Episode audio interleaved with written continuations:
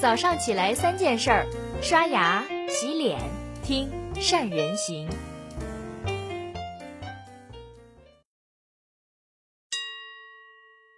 Hello，大家好，我是主播于红月。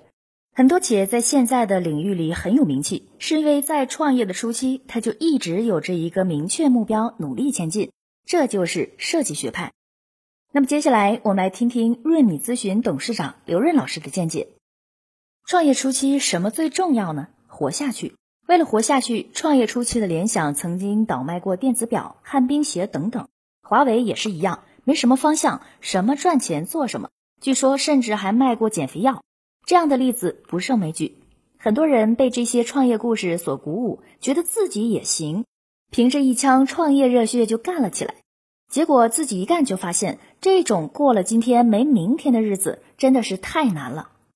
整宿整宿失眠，痛苦煎熬着为公司找寻出路，难确实很难。但创业的路是自己选的，再苦再累也要走完。那么有没有在创业之初就做好规划，然后一步一步完善执行的呢？有，它就是设计学派。什么是设计学派呢？IBM 创始人托马斯沃森认为，战略是一个孕育的过程。被誉为战略管理领域的奠基者之一的钱德勒。有句很著名的话：“战略决定组织，组织紧随战略。”这是什么意思呢？也就是一个企业要先决定做什么、如何做，然后再让我们的组织形态匹配这个如何做。你可能会说，那这不是应该的吗？企业不就是应该先定战略，决定从哪儿走、怎么做之后，再搭班子，让组织匹配战略，最后便只顾风雨兼程，这不就完了吗？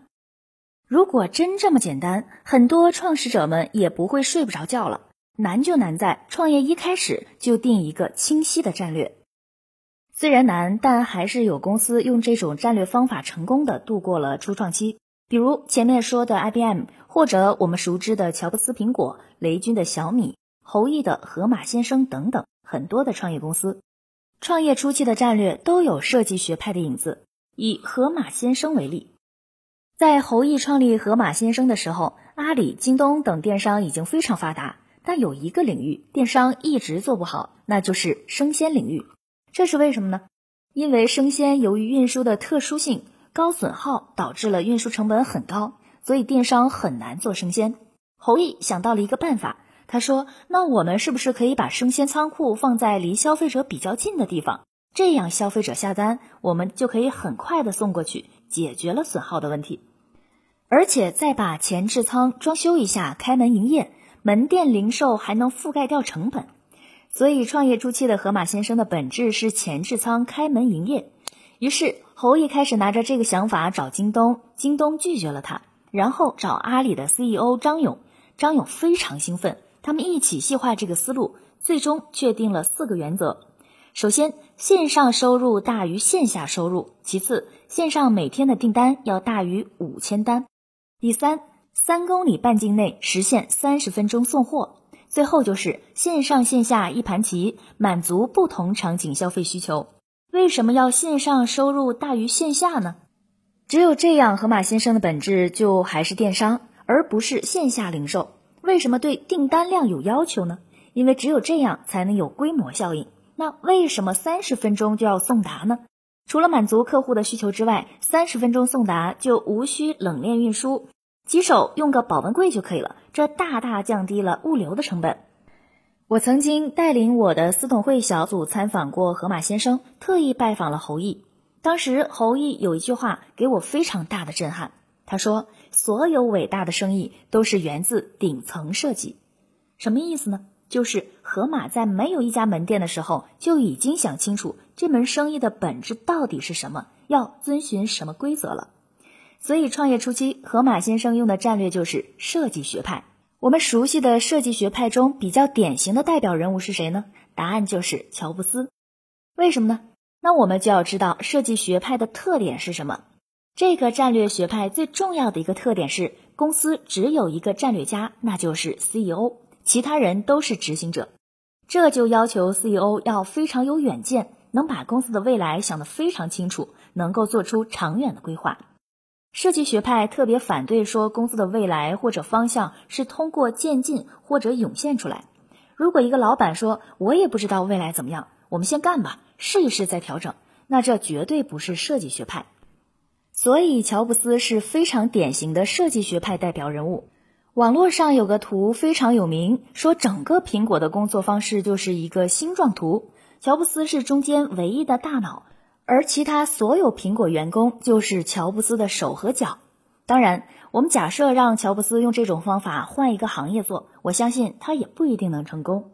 尤其是现在外部环境变化的非常快，即使一个非常有远见的 CEO，他的视野也是有局限的。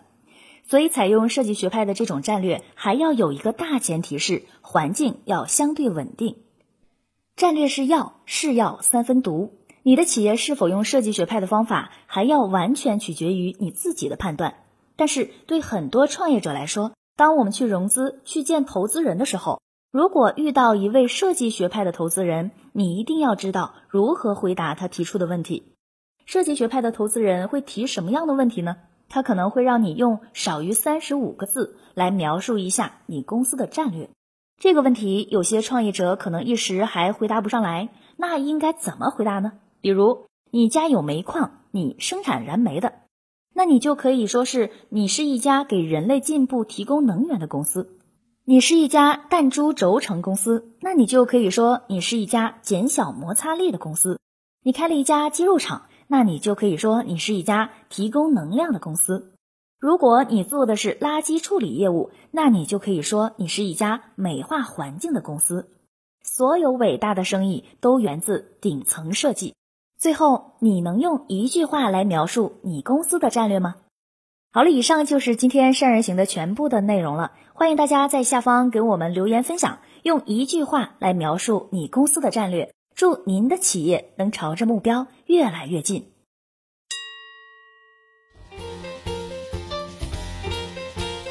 关注善人行微信公众号，每天早上六点三十分，咱们不听不散。